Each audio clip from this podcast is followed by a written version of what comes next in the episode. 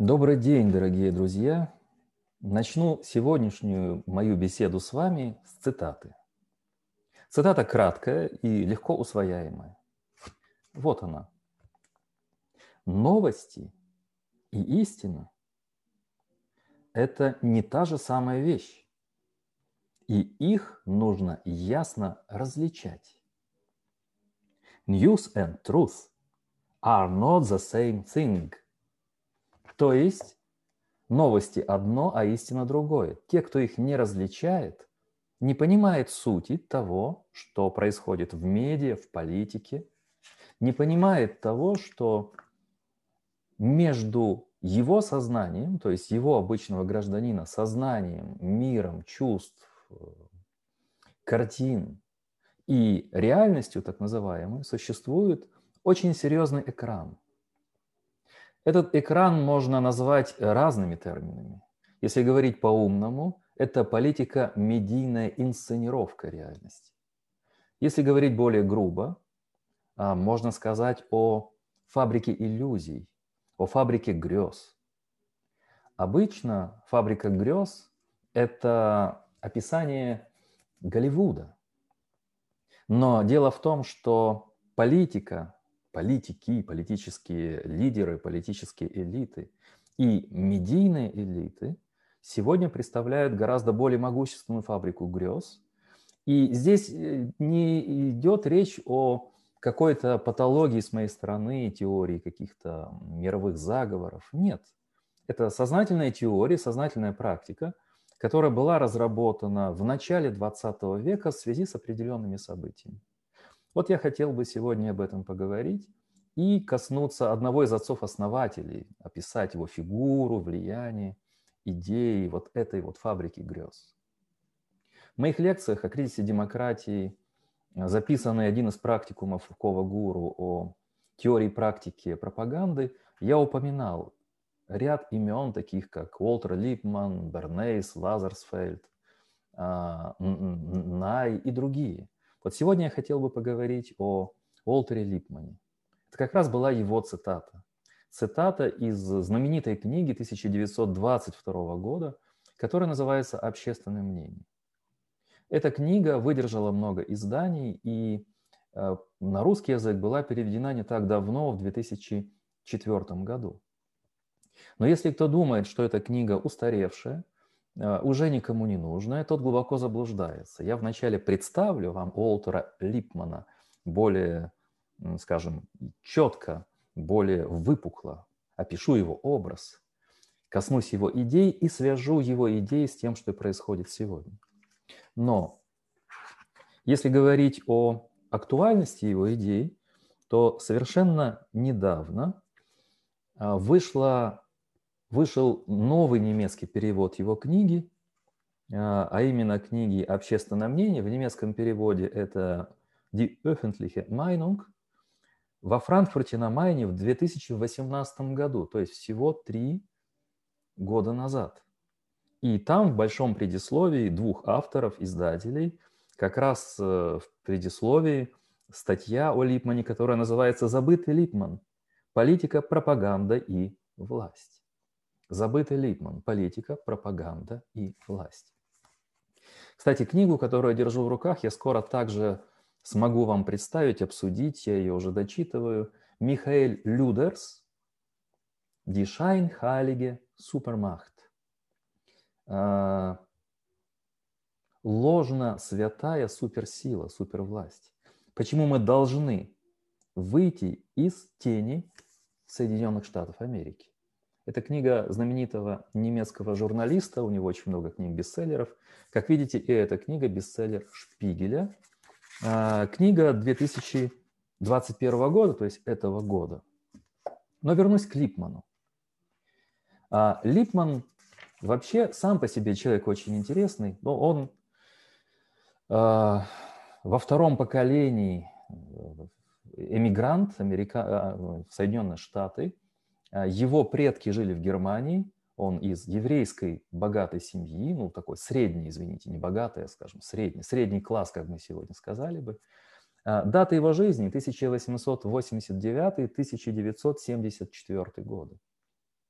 еще совсем молодым человеком, он поступил в 17-летнем возрасте, поступил в Гарвард, там он слушал лекции по философии, по политике, но не закончил университет, он не получил диплом и стал очень влиятельным журналистом американским. И вот здесь внимание. Настолько влиятельным и популярным, что до сих пор и цифры, и данные поражают.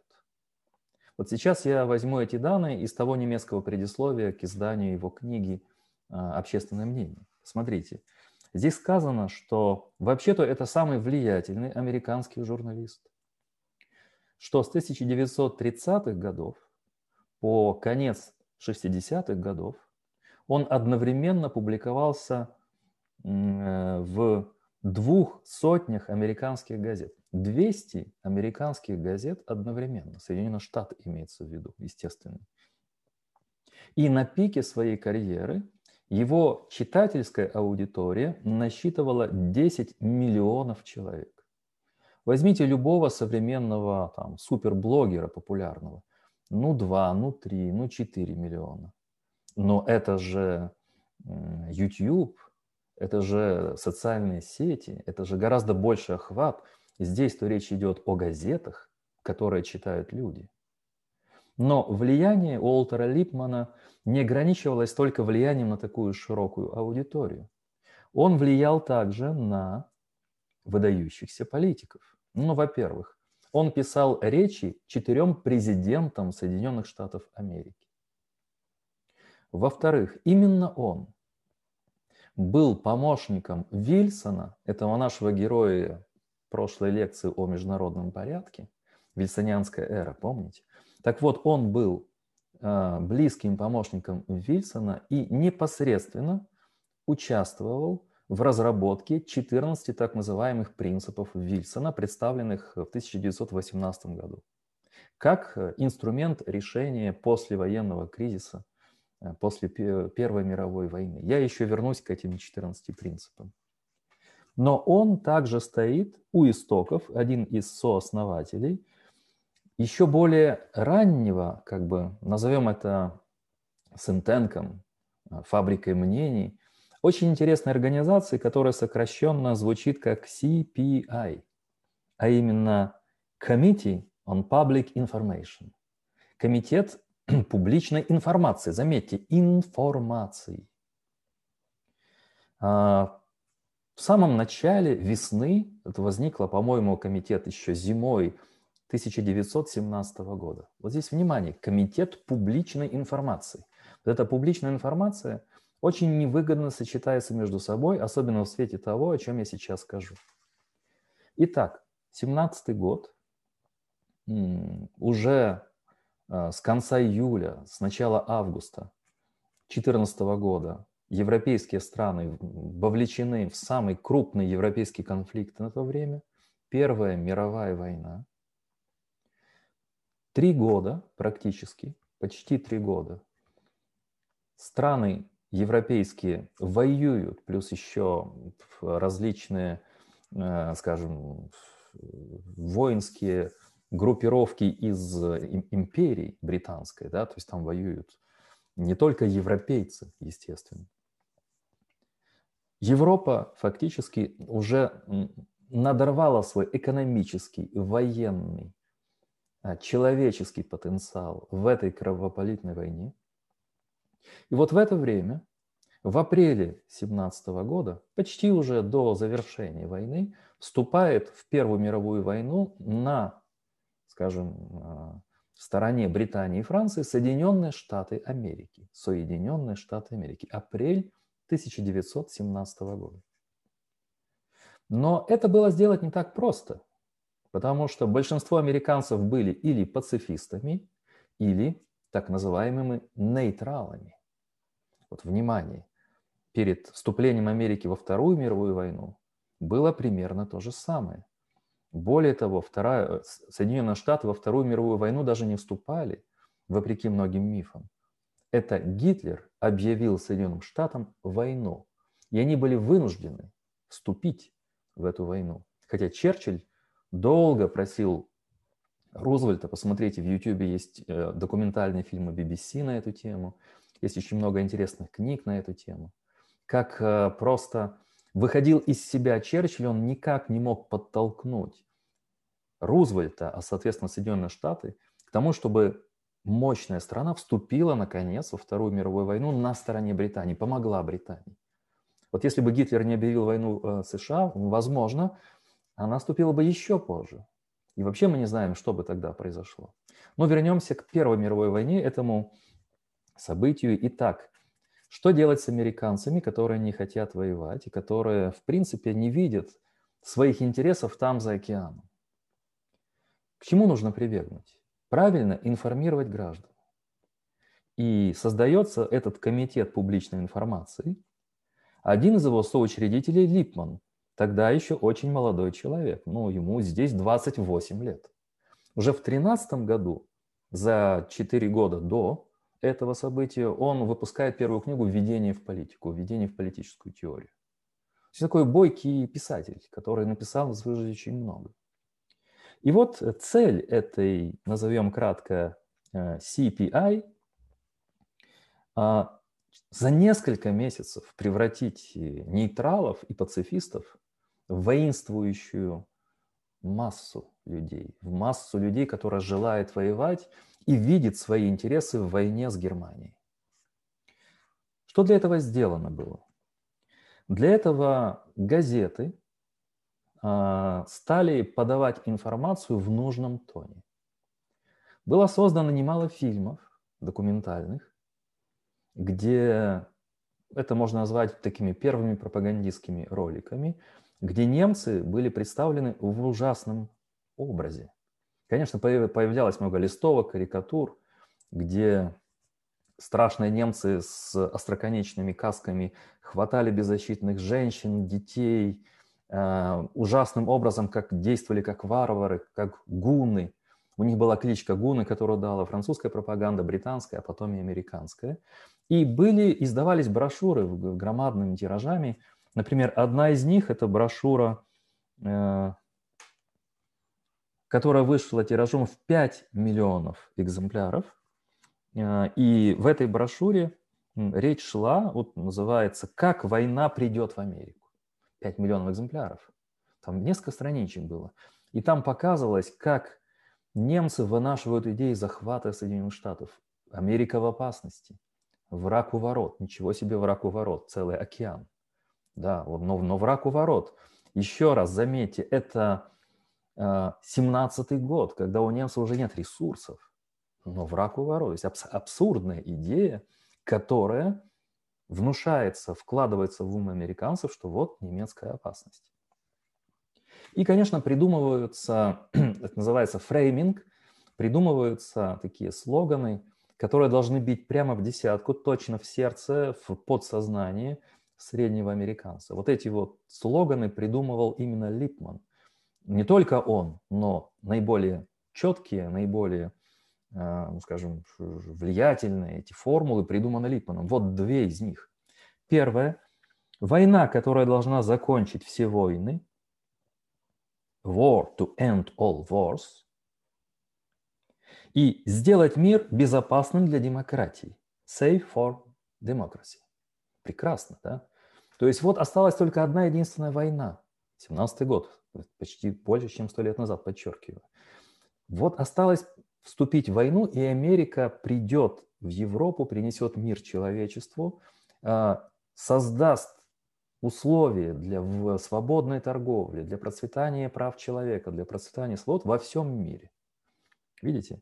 И, естественно, она носительница демократии. Помним, что отец э, Вильсона кальвинистский богослов, и вот эта вера в миссию англосаксонских народов – она очень похожа на религиозное миссионерство, религиозное э, миссионерство, которое несет свет э, веры, э, вот, истинных идей, истинных ценностей всему человечеству.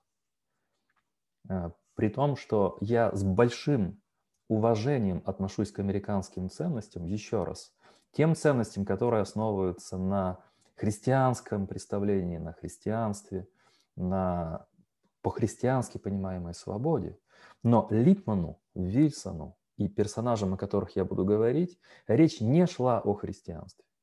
Речь не шла о христианских ценностях. Понятно, что это некий квази-язык. И вот, э, вот это, назовем это public information, оказалось, подействовало на граждан очень и очень сильно.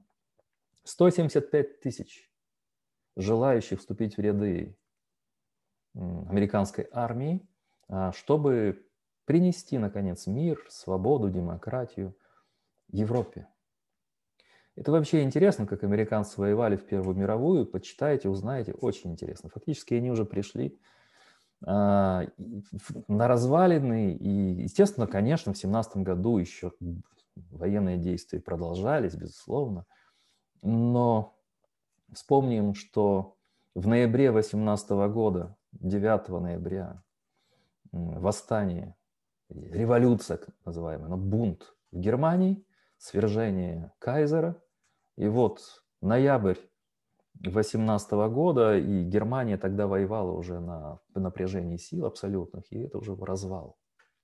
Так вот, возвращаясь к вот этой вот удачной миссии Липмана со товарищем. На Липмана и на многих современников, особенно представителей вот этих вот синтенков или фабрики мнений, это произвело громадное впечатление. Можно сказать, что контекст пропагандистского, скажем, пропагандистской операции Первой мировой войны среди граждан Соединенных Штатов поразил Липмана в самое сердце. Он понял, насколько новые средства пропаганды влиятельны в мире и насколько они могут оказаться полезны и в мирном, а, в мирных целях. Насколько это может быть в мирных условиях полезно для того, чтобы сделать демократию управляемой. Вот здесь интересно, я в своих лекциях говорил, можете посмотреть, о известной дискуссии между Липманом и Дьюи. Дьюи, помните, отец, один из отцов-основателей американского прагматизма. Дьюи считал, что подлинная демократия возможна только благодаря просвещению граждан, серьезному диалогу с гражданами, обсуждению открытому с ними всех важных, актуальных тем политики, социальной жизни и так далее.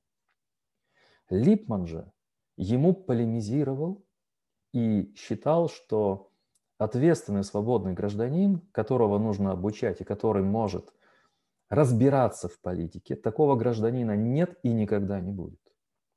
Между прочим, это Дьюи выступил с критикой идеи Липмана, потому что когда в 1922 году книга Липмана «Общественное мнение» была опубликована, Дьюи резко на это отреагировал, и тогда между ними завязалась дискуссия. Но, как видите вы по количеству читателей Липмана и по тому движению, которое называется сегодня в литературе неолиберализмом, которое стало набирать обороты после особенно 1945 года, вы видите, что линия Липмана, скорее всего, победила и побеждает. Более того, я опасаюсь, что 21 век станет веком тотальной пропаганды. И поэтому мы особо должны быть внимательны к определенным идеям Липмана, о, котором я, о которых я сейчас скажу.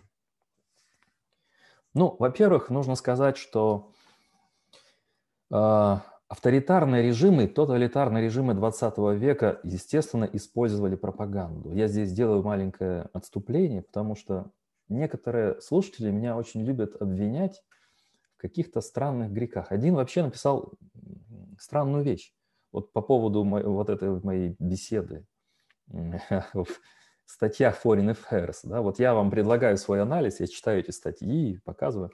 А, значит, этот зритель сказал, это все Баумейстер придумал для того, чтобы отвлекать людей от главных важных проблем, вот тех опасностей, которые нас окружают.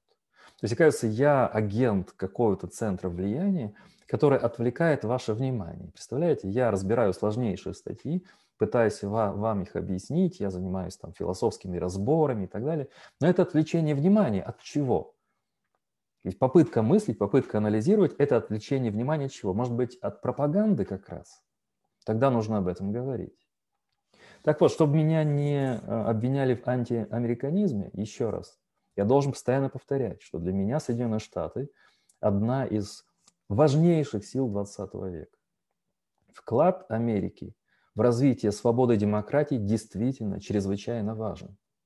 Но при этом мы не должны упускать и другой ипостаси, ипостаси Соединенных Штатов. Точно так же, как я в практикумах говорю своим слушателям, я европеец по ценностям, идеям. Я вырос на европейских ценностях. Я э, человек христианских ценностей, то есть тех ценностей, которые в начале Европы формировались. Но при этом мы не должны закрывать глаза на другую сторону Европы, на колониализм XIX века, на уничтожение Китая э, в середине XIX века, на абсолютный цинизм и реаль-политик в отношении с Османской империей, с другими более слабыми государствами. Мы должны видеть мир сложнее. Мы не должны говорить только, например, если мы говорим о ценностях свободе и демократии, то мы должны всегда закрывать глаза на параллельные действия ряда западных стран. Так вот, я возвращаюсь к тоталитарным режимам 20 века. Конечно, они также использовали пропаганду. Э, ну, например, большевистская пропаганда. Это самая циничная и черная пропаганда, по крайней мере, э, начала 20 века до 30-х э, годов включительно.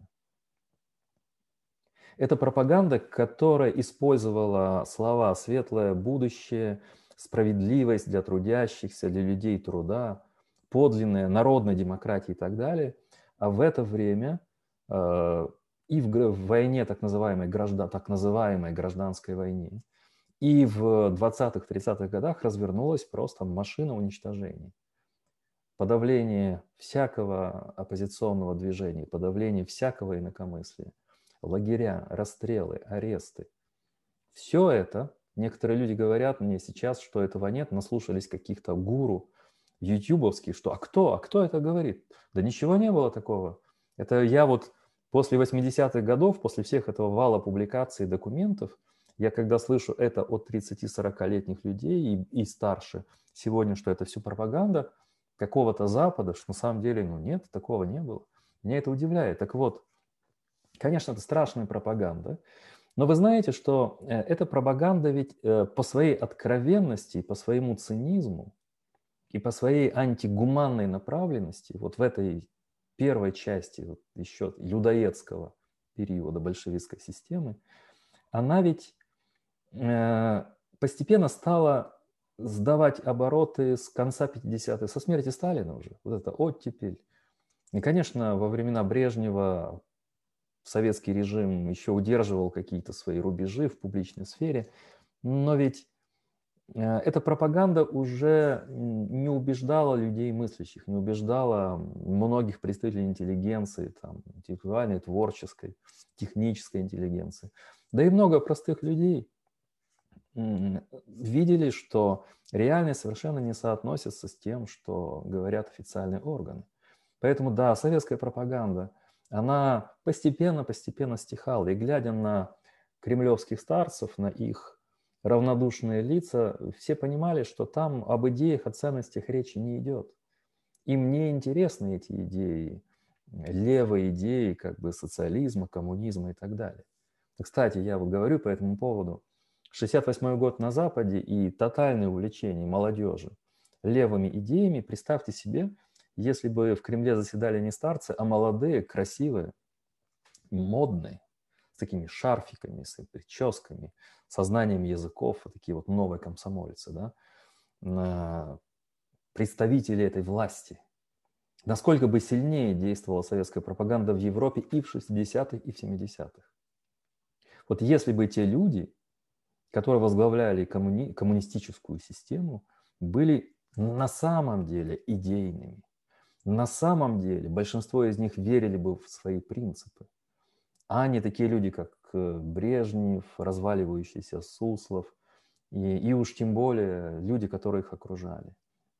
Если не считать тех э, спичрайтеров, э, которые писали им все эти тесты, которые тот же, например, ну, Суслов писал, а Брежнев, как мы знаем, идеолог был еще такой себе. еще тоталитарная пропаганда, безусловно, э, национал-социалистическая. Но опять же, она, эта пропаганда не так долго владела умами, не так долго владела умами людей. Всего пару десятилетий, да, если говорить э, о начале 20-х годов, там с 20, условно говоря, 21 22 года по 45 год, два десятилетия. Здесь же, когда мы, я теперь возвращаюсь к Липману, а, речь идет о находке, которая до сих пор актуальна. Вот эти идеи Липмана и это создание иллюзорного мира до сих пор на вооружении многих так называемых э, центров а, влияния, центров власти. И поэтому мы должны об этом знать и внимательно смотреть по сторонам, внимательно смотреть на то, как подаются новости, как озвучиваются те или иные идеи тех или иных политиков. Так вот, Либман был увлечен Платоном. Как вы знаете из моих бесед, он особенно был внимательным читателем платоновского государства, но сделал из прочтения платоновского государства прямо противоположные выводы, э, противоположные как бы канонической точки зрения. Каноническая точка зрения гласит о том, что выход из пещеры, когда Сократ выводит своих граждан, ну, именно Сократ о себе как бы рассказывает, там двоится Сократ, как вы помните, в начале седьмой книги «Государство». Сократ выводит к свету своих граждан. То есть здесь Сократ в интерпретации скорее Дьюи. Задача вывести узников пещеры на свет и э, опровергнуть те мифы, а именно тени, отражения на стене пещеры, реальных предметов, реальных людей. Э, то есть это уход от иллюзий к реальности. И философия в данном э, ключе рассматривается как уход от иллюзий к реальности, как выстраивание пути к подлинной реальности, к истинному бытию. Липман же прочитал этот миф о пещере прямо противоположным образом. А, он, кстати, говорит об этом в конце своей книги «Общественное мнение», которая называется очень кратко, если затронуть эту тему. Она называется, эта глава «Обращение к разуму». И он иронически замечает Липман на странице, в русском переводе страница 377. При первой встрече разума и политики разум предпочел в гневе удалиться. Разум предпочел в гневе удалиться. И далее Липман описывает, что ведь задача-то правителей совершенно другая. И вот теперь кратко главная идея Липмана в этой книге, ну еще в ряде его книг. Липман говорит о том, что современный гражданин не способен понимать сложный мир, не способен понимать сущность революций, войн, экономических вызовов, культурных вызовов. Потому что средний гражданин живет в плену своих стереотипов и предрассудков. Обычный человек иррационален, не способен к мышлению, к адекватной оценке ситуации. И он не только сейчас не способен, но он никогда не будет способен к этому. Образовывать граждан бессмысленное затратное и бесперспективное предприятие. Это первое. Поэтому узников пещеры не нужно выводить на свет истинного бытия. Узникам пещеры, в их пещеру нужно транслировать эти тени и подобия, усиливать их иллюзию. И только сознательное усиление иллюзорности или жизни в э, сфере теней, или жизни в мире грез, позволяет современной демократии быть управляемой. Он вводит в употребление несколько важных терминов в связи с этим. Один из его терминов – демократия элит. Демократия элит. Второй его важный термин, когда он говорит о фабрике мнений. Он говорит о производстве мнений, о продуцировании общественных мнений, то есть о сознательном создании иллюзий. И в связи с этим он уверен в том, что задача элит состоит в том, чтобы быть вот этими авторами, продуцентами, создателями иллюзорных картин и удерживать в этих картинах обычных граждан с целью эффективного управления политической системой, ну и, конечно, мировой системой. Элиты он описывает в терминах таких, как ответственные люди, ответственный человек, представитель элиты. Это образованный, рациональный человек, который может адекватно оценить ситуацию, адекватно ответить на вызовы. В то время как масса или толпа или большинство, хотя он употребляет термин граждане, но он все-таки близок к пониманию граждан как массы, это невежественная, апатичная, исполненная предрассудков масса. Иррациональная, инфантильная, ленивая – ей недоступны рациональные аргументы. То есть нечего расточать рациональные аргументы перед э, вот этим большинством. Мы видим здесь скрытый авторитаризм демократических элит. И мы видим здесь, что хотя Липман и употребляет термин «демократия», на самом деле в глубине своей он антидемократ. Он не верит в демократию. То, что элиты должны удерживать массы, создавать в них иллюзорные картины, с помощью которых они должны управлять, то есть элиты управлять массами, какая же здесь демократия? Об этом, кстати, пишет и э, вице-президент Соединенных Штатов при э, Билли Клинтоне, Альберт Гор. Его рассуждения о Липмане таковы, я сейчас э, процитирую. В этой книге, которую вы уже знаете, я давно упоминал, «Атака на разум» называется эта книга. Вот здесь на странице 157. Э, в 1922 году, когда мир впервые узнал о радио, Муссолини, Гитлере и Сталине, кстати, радио, видите, только с 22 года стало силой пропаганды. До этого это были вот газеты, фильмы, брошюры и так далее. Уолтер Липман предложил сторонникам демократии освоить технику пропаганды. Хотя он и не использовал этого слова. Другой человек будет пользоваться этим словом, я его упоминал в своих лекциях, Бернейс. У него даже, э, он стал читать в университете впервые в Нью-Йоркском, в 23-м, если не ошибаюсь, году, первые курсы лекций о пропаганде. Об Бернейсе я поговорю как-то отдельно, какой личности. Вместо него, вместо пропаганды, он употребляет оборот, от которого меня еще больше бросает в холод. Фабрика согласия.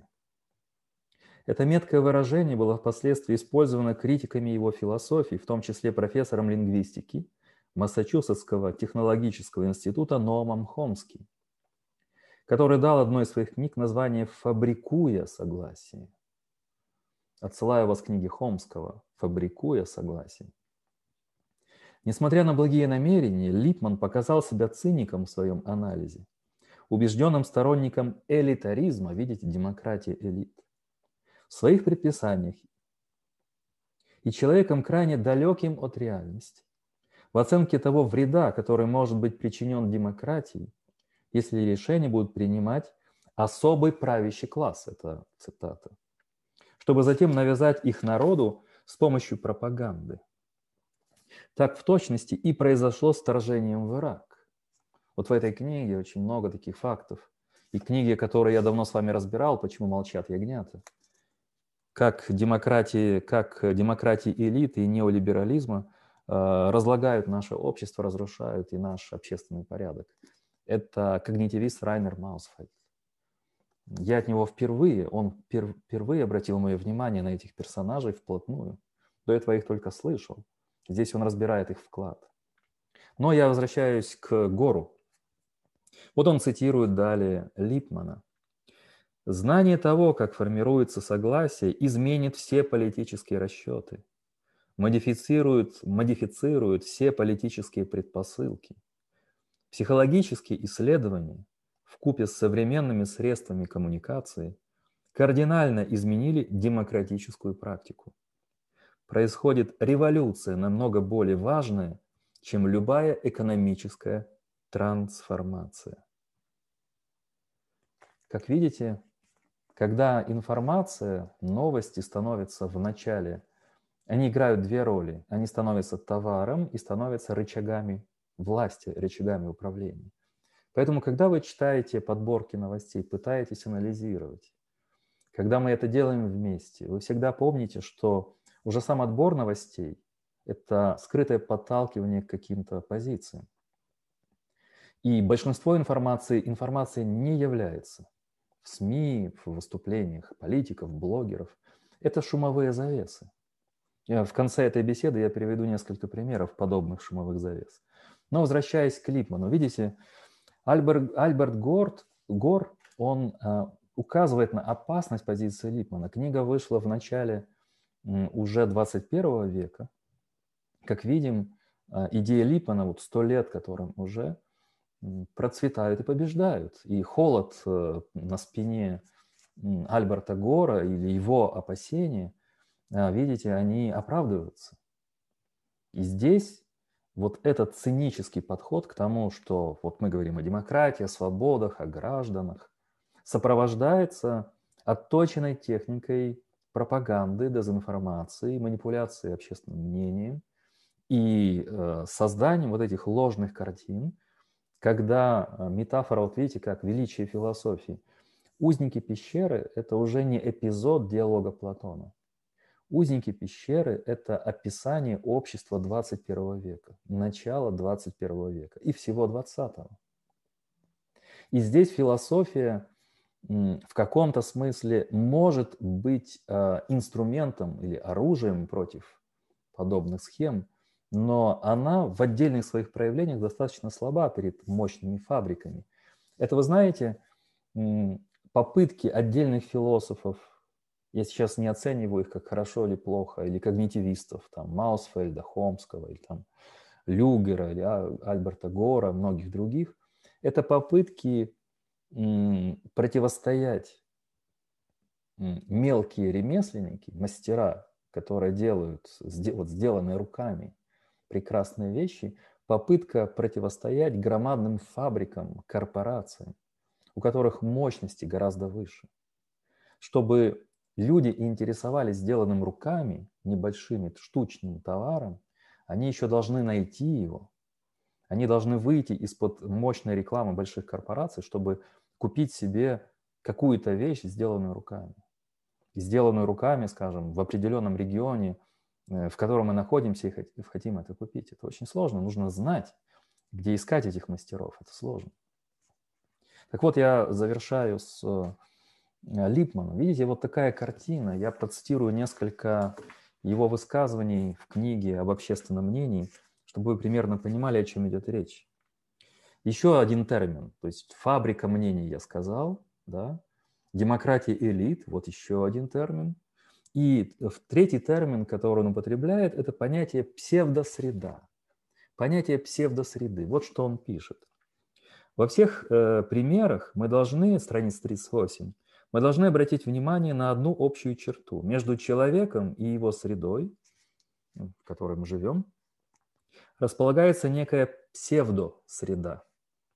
Поведение человека является реакцией именно на эту псевдосреду. Последствия этой реакции, собственное действие человека, происходит уже в реальной среде. То есть мы мыслим, чувствуем, принимаем решения в псевдосреде, а как только мы делаем что-то, принимаем решение и делаем, это уже попадает в реальную среду. Но мы полностью формируемся и живем в оболочке псевдосреды, и живем там внутри. Если поведение выражается не в практических действиях, а в том, что можно условно обозначить как мысли и эмоции, потребуется много времени, чтобы в структуре фиктивного мира образовалась серьезная брешь. Образовать брешь в структуре фиктивного мира. Здесь он как бы подходит со стороны, но суть его книги, а потом его статей, его убеждений в том, чтобы этих брешей не возникало, чтобы в заборе не было дыры. Или чтобы в тоталитарном заборе э, манипуляции, пропаганды Все было заделано, как каменная стена, без щелей, без каких-то дыр. Говоря о фикциях, я не имею в виду ложь. Вот смотрите, это 22 год, 1922 год. Вот это fake news, постправда, вот она возникла вот сейчас. Вот кто идеолог. Фикция – это не ложь, дорогие друзья. Точно так же, как news и truth – это разные вещи. Точно так же, как фикция и ложь – разные вещи. Если бы я сейчас э, анализ терминов производил, то тут эти четыре термина уже могут вызвать замыкание мозга здесь. Так вот, говоря о фикциях, я не имею в виду ложь. Под этим термином я подразумеваю представление о среде, в большей или меньшей мере созданной самим человеком. То есть фикции – это часть социального мира, где информация, так называемая, новости, медиа, блогеры, сообщения политиков играет решающую роль. Вот эта среда – это не сама реальность, а вот эта фиктивная среда, которую мы создаем. Я бы назвал это главными интерпретациями, главными клише – или как он здесь говорит, он употребляет еще один термин стереотипы. Да? Мы живем в этих вот клетках стереотипов, этих мышеловках стереотипов. Область фикции простирается от абсолютно бредовых видений до вполне осознанного использования учеными схематических моделей или округленных результатов вычислений. Фикция может бы выступать как нечто достоверное, она не вводит нас в заблуждение, пока мы помним о степени условности построенной схемы. Ну да, мы модели, это можно назвать модели. В действительности человеческая культура – это главным образом отбор, реорганизация, отслеживание моделей в тексте паттернов и стилизации того, что Уильям Джеймс назвал случайным отзвуком и новыми сочетаниями наших идей. Альтернативой фикциям служит прямое воздействие приливов и отливов ощущений. Вот он об этом говорит. И еще одна важная цитата, чтобы у вас сложилось полное представление. Но по идее книги такое ощущение, что да, мы создаем модели, фикции, но они нам как инструменты позволяют что-то познавать. Но одно дело, когда фикции позволяют, являются инструментами познания реального мира – а другое дело, когда фикции направлены на то, чтобы уводить граждан от реального мира. Тогда роль фикции другая. Это не научная роль фикции, а пропагандистская роль фикции. Итак, вот ключ к нашему исследованию, страница 46. Мы допускаем, что человеческие поступки основываются не на прямом и очевидном знании, а на картинах, которые индивид рисует сам или получает от кого-то другого или получает от кого-то другого. И как раз задача таких людей, как Липман, состоит в том, чтобы создавать подобные картины. Вот эта фабрика грез или фабрика мнений – это подбрасывание тех картин, в которых существует большинство граждан или в которых существует масса. Но общественное мнение имеет дело с косвенными, невидимыми и загадочными событиями, где Ничто не является очевидным. Ситуации, к которым относится общественное мнение, выступают как мнения. О, видите, вот Платон снова. Когда он говорит о фабрике мнений, это опять искаженный платонизм. Платон отличает аллетея и докса. Впервые Платоново развлечение, которое возводится к Промениду, это отличение доксы, мнения смертных, от истины. Задача философии – путь к истине и критики мнения смертных.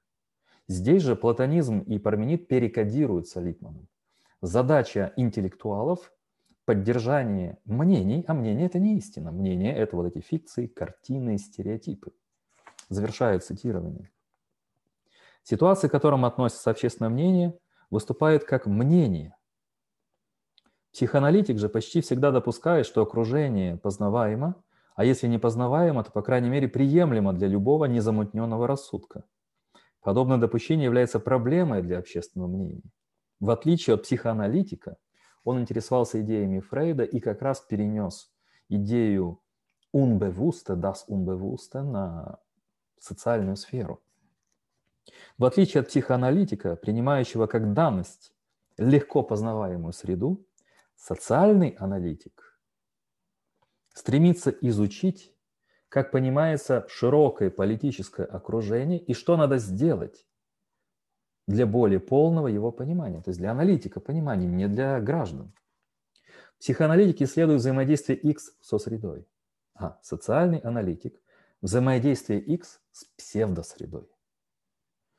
То есть вначале мы, я на обычно простой язык перевожу, вначале мы изучаем все э, искажения, стереотипы, предрассудки, ложные картины граждан.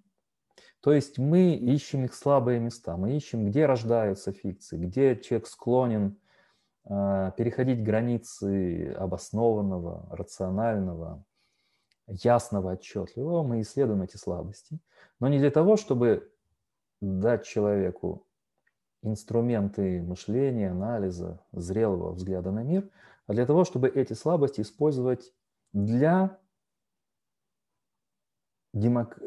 демократических элит, так называемых, или демок... Э, представителей демократии элит. То есть мы эти слабости усиливаем для того, чтобы люди никогда не вышли из пещеры. Никогда не вышли из пещеры. Примеры я бы, э, я всегда на практикумах привожу. Я, кстати, даю распечатки самых э, последних новостей, скажем, если практикум сегодня, то это должны быть вчерашние новости, позавчерашние. Для такого видео это неинтересно, потому что если это видео буду смотреть, а философские видео могут смотреть через год, через два, через три, все факты, которые я сейчас упомяну, они будут уже непонятны, лишены контекста, забудутся через три месяца, год и так далее. Но я могу только принести два маленьких примера. Может быть, даже один. Не хочется уходить в эти пока конкретные вещи. В данном разговоре, конечно, потому что на практикумах обязательно конкретика. Например, там, вакцинация в Украине. Это потрясающий момент. Я, например, когда вчера прочитала, сегодня у нас 16 апреля, я прочитал 15 апреля, Униан сообщение о том, что там, значит, в Украине вакцинированы там 400, там 40, 50 тысяч человек, а, а второе, вторая вакцинация – это 5 человек, ну, то есть как бы вначале первый раз вакцинировать, потом второй раз, а вот вторая вакцинация – 5 человек, два из которых сделали первую вакцинацию за границей. То есть только 3 человека. Вакцинация начинается 24 числа февраля, то есть она уже длится там достаточно долго. Три человека прошли полные, две, две прививки получили. А при этом, когда я читаю 23-24 февраля прессу, и украинскую, и западную, там пишется о том, что вот нам идет 500 тысяч вакцин из Индии, Covishield, э, вот там эти вакцины к нам приходят, их чуть ли не встречает президент, э, мы ждем еще новые партии. Это 20 3-24 февраля. 30 марта, например, материал Deutsche Welle, написано о том, что все основные политические парламентские партии критикуют эту Кови-Шилд. Порошенко с одной стороны, представители ОПЖЗ с другой стороны. Говорят о том, что вот это вот, что это такое? Это же несерьезно, дайте нам что-то серьезное, типа Pfizer. Вот на этом фоне, сами знаете еще, что происходит, там отказ каких-то других вакцин, сейчас не будем это обсуждать. И в результате все политики ведут себя очень странным образом, играют роль, как будто они решают, а вот этот товар плохой, а дайте это лучше, как будто у них есть выбор. То есть вот эта политическая инсценировка реальности. Их высказывания таковы, как будто у нас есть коридор принятия решений и выбирать какие-то возможные варианты. После этого идет заявление представителей Covishield. А вы знаете, что это в Индии сделанный аналог AstraZeneca, по-моему, так это называется, что у нам и самим нужно, и, короче, вторую партию нам не дают. На этом фоне идут разговоры о том, что у нас уже договоры с Pfizer, это еще вот с конца ноября, с начала декабря все это писалось, что мы договорились там с одной стороной, с другой стороной, прямо с производителями. И вот эта шумиха, вот это облако шума полностью закрывает реальную ситуацию – Э, и вот это по Липману что происходит? Политически медийная инсценировка реальности. Когда политики высказываются в своем ключе, Одни представители власти говорят, все в порядке, заключили, договорились, ждем, там партии оттуда придут, партии оттуда, все в порядке и так далее. А ничего не происходит. Видите, по сведениям Униан, вторая, э, значит, вторая вакцинация, 5 человек, реально 3, реально 3. И 450 тысяч, посчитайте, что это происходит вокруг нас, вокруг нас. Э, в, сколько в Турции, сколько в Польше, сколько в России, сколько э, в других странах, нас окружающих странах Европы, ну, скажем, Восточной Европы. Другой вопрос. Э, и вот это все, а медиа создают свой шум. Да, вот эти все обещания, которые они ретранслируют, создают ощущение, что люди никогда внимательно не читают новости, не всегда читают по диагонали, читают. И когда говорят обещание, обещание, обещание, создается впечатление, что идут какие-то мощные партии сюда вакцин. Что сюда направляются какие-то, ну не знаю, просто чартерные рейды, какие-то самолеты, поезда, корабли, вот они нас за, за, и так далее, забросают скоро. Мне очень хочется, чтобы ситуация исправилась. Я сейчас говорю не о том, что будет завтра, а что произошло с конца февраля по середину апреля. А произошли вещи потрясающие. Сравните обещания и прогнозы декабря 2020 года, сравните тот тон и подача новостей, которая существовала на то время, декабрь, начало января, и сравните с тем, что потом происходило, и как все это сопровождение информационное, информационное сопровождение всех этих вещей. И поэтому, когда мы говорим, что у нас сейчас вторая фейсбучная республика, я вот Алексея словосочетание употреблю, так это потому, что представители властей а, идут за Липманом, и представители предыдущего, власти предыдущего президента, и представители власти нынешнего президента. Вот я хочу обратиться к ним, что, ребята, давайте, давайте как-то ближе к реальности. Facebook – это социальные сети, это не реальность. Информационные потоки, вот эти тени и подобия пещерные – это не реальность. Может, давайте говорить с людьми как со взрослыми, давайте отслеживать то, что произошло, давайте говорить вообще протокольными предложениями, а потом уже пусть эксперты, пусть аналитики строят свои гипотезы, строят свои какие-то интерпретации. Это их задача. Но давайте, чтобы у нас было все-таки протокольное предложение, что обещали, что есть. Вот факт такой, факт такой, цифра такая, цифра такая. Я прекрасно понимаю, что подача этих цифр – и способ их описания также является средством воздействия. Но все-таки очень важно приближаться к другому типу подачи информации. Понимаю, что властям это не выгодно. Ни прошлым, ни нынешним, ни будущим. Я это прекрасно понимаю. Помните, я говорил о книге Юргена Тоденхёфера «Большое лицемерие», «Великое лицемерие». А, как политики и медиа а, придают наши ценности, то есть западные ценности. И я цитировал послесловие, где этот человек говорит о том, что наши медиа должны играть в новой гуманистической революции, так он называет выход из пещеры, а, поддерживаемый Липманом. И они очень, очень часто, медиа вместо поддержки этой гуманистической революции поддерживают власти, они прикрывают лицемерие, вместо того, чтобы его, это лицемерие, обнаруживать Вместо того, чтобы его развеивать, да, атаковать это лицемерие, они его, наоборот, покрывают. А, и если ничего не изменится, говорит Олмхёфер, то люди будут искать информацию все чаще и чаще по ту сторону, по ту сторону классических медиа. То есть если медиа становятся и уже стали орудием пропаганды в большинстве центров силы, естественно, граждане будут куда идти? К этим вот блогерам каким-то в YouTube, каким-то экспертам, скажем, непрофессиональным, но там они, это, знаете, из одной ловушки в другую, это между ссылой и Харибдой. Когда они от э, одной лжи попадут в другую, только если это ложь с дипломами лучших университетов мира, то там ложь будет людей с улицы, которые просто с умными лицами будут говорить что угодно а, и пленять своей, своей ложью критикуя классические или мейнстримные, как сегодня называют медиа, тем самым уже набирая себе очков. Ведь наша психика устроена так. Смотрите, вот эти врут, поэтому слушайте меня. Но так не бывает. Нужно анализировать, сопоставлять. Так вот, я закончу цитату. а, они будут искать все больше по ту сторону классических медиа. И в таком случае классические медиа просто уничтожат сами себя. И в этом смысле начинается, как он говорит, а, закат цивилизации. Закат цивилизации начинается с потери доверия, с потери достоверности, того, что можно назвать доверием, Glaubwürdigkeit.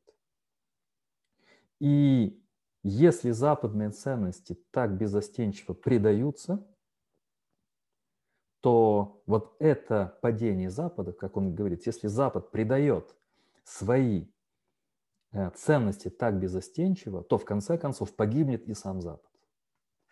Вот эта ложь, ставшая все больше с времен Липмана, она усилилась, ставшая все больше э, орудием власти, орудием удержания людей в рамках, вот, в глубинах пещеры, в конце концов разрушит Запад. И пропаганда, которая э, существует в России, пропаганда, которая существует в Украине, в Турции, это же все отблески западной пропаганды. Это же все механизмы и инструменты западной пропаганды. Где-то более талантливые, как в России, где-то менее талантливые или вообще бездарные, как в Украине. Но когда вам говорят там украинские эксперты о борьбе с пропагандой, это значит, что они противопоставляют, скажем, талантливую пропаганду абсолютно бездарной пропаганде. И когда в России говорят о пропаганде Запада, опять же, они противопоставляют свою пропаганду, которая менее качественна там, западной пропаганде. И в этом треугольнике, скажем, там Китай, он просто живет своей жизнью. Да? Это совершенно такая система, которая не играет в игру этих ценностей. В том-то и дело, что э, я как человек западной культуры, европейской культуры – понимая, что мы не можем без человеческого достоинства, без ценностей свободы, э, свободы мнений, дискуссий существовать, как западная цивилизация. И так уж нужно понимать, что и Россия, и Украина, назовем это так более отстраненно, играет в эти слова, играет в эти ценности. И поэтому пропаганда, которая использует, скажем так, эти сакральные идеи сакральной ценности в лицемерно властных интересах все больше и больше подрывает силу этих ценностей. Это тоже очень важно. Я завершу э, мою беседу следующим образом. Я много занимался политической философией, философией права, писал о европейских ценностях. А, в результате, например, а, Появилась и, я благодарен издательству «Духи литера», книга под редакцией Ханса Йоса «Культурные ценности Европы». Это книга еще, по 2006 года, по-немецки, 2005 год и 2014 год Украина. И вот эти европейские ценности, которых говорят на каждом углу, и мы, что мы стремимся, что мы европейские ценности, оказывается, что это тоже прошло через такую призму вот этой сита вильсонианской эры и липмановского как бы липмановской философии э, фабрики мнений. Потому что если мы спросим себя, а что такое европейские ценности, мы не так ответим ярко на этот вопрос, точно, лаконично на вопрос. Потому что то, что называется европейскими ценностями сейчас, вряд ли бы понял европеец, ну, скажем, 19, 18, 17 века или эпохи Средневековья.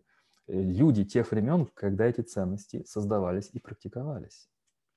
Если вы считаете, что я уж совсем меня поехал, скажем, крыша, у меня некоторые есть прилежные мои зрители, которые все-таки смотрят меня как экспоната сумасшедшего дома, то я бы сказал э, здесь вот, вот в этой книге в конце тут статьи выдающихся гуманитариев, социологов, философов, политологов, историков. Последняя статья так и названа «Петер Вагнер». Петер Вагнер Петер Вагнер, вот кто он? Петер Вагнер – это профессор политической и социальной теории в Европейском уни э, университетском институте во Флоренции. Человек с немецкой фамилией во Флоренции, ну, профессор политической и социальной теории. Вот что он пишет. А, на самом деле называется статья «Имеет ли Европа культурную идентичность?» Обладает ли Европа культурной идентичностью? Этот вопрос нетривиальный. И здесь дальше и речь идет о том, что вот он пример приводит проблематичности вопроса. 25 лет назад, считайте 2005 год и 25 лет назад, нетрудная математическая задачка, а, в, был основан Европейский университетский институт во Флоренции, заданием которого в большей мере было создание европейцев. Я процитирую, как это в украинском переводе. Понад 25 років тому було засновано Європейський університетський інститут у Флоренції, до завдань якого великою мірою належало також і створення європейців, создання європейців курсивом.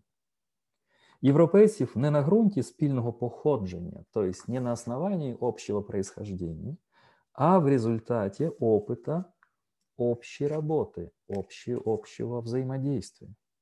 И вот эти вопросы, что такое Европа, имеет ли Европа идентичность, что такое европейские ценности, это вопрос будущего. Потому что те ценности, которые сейчас приходят с вот этих вот новых сентенков, они не являются западными ценностями. Они под видом западных ценностей являются их очень серьезными такими модификациями, как это модифицированный вирус, да, или то, что создавалось на самом деле такой извращенной картины. И часто под вот этими вывесками нам предлагают совершенно другие вещи но это уже совсем, как сказано во многих романах, другая история. Об этом мы обязательно будем с вами говорить.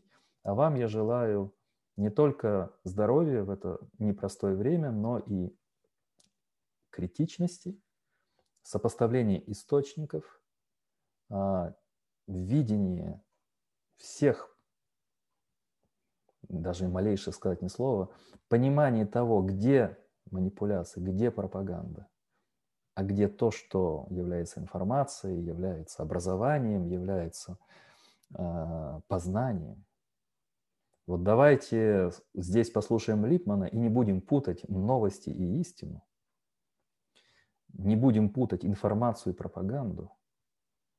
И не будем путать образование с обучением техник манипуляции.